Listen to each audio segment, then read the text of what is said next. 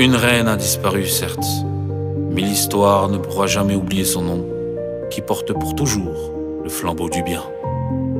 Elle fut un magnifique exemple parmi les femmes de la Mecque en termes de rang, de noblesse et de bien. Connue pour sa chasteté, elle récolta le succès grâce à la patience dont elle fit preuve dès les premiers pas de la révélation prophétique. Khadija la pure. Lors d'une année de disette, elle offrit à la nourrice du messager un dromadaire chargé d'eau et quarante moutons.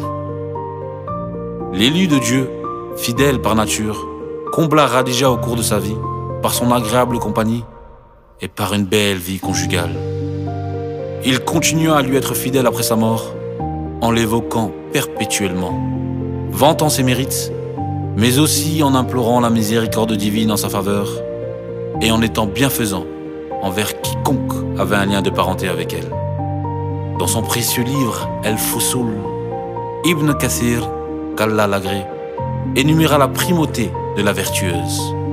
Ainsi, elle fut la première à croire, la première à avoir épousé le messager, la première à accomplir la prière avec lui, la première qui lui donna des enfants, la première des épouses à qui il annonça le paradis, la première à qui son Seigneur lui transmit sa salutation, la première véridique parmi les croyantes. Sa dernière demeure est donc le paradis, dans une maison en roseau.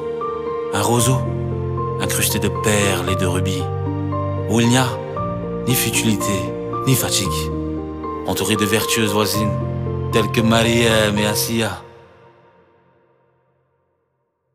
Dans une parole rapportée par l'imam At-Tirmidhi, le prophète, paix et bénédiction de Dieu sur lui, a dit Par Allah, il ne m'a pas donné mieux qu'elle, car elle m'a cru lorsque les gens m'ont mécru.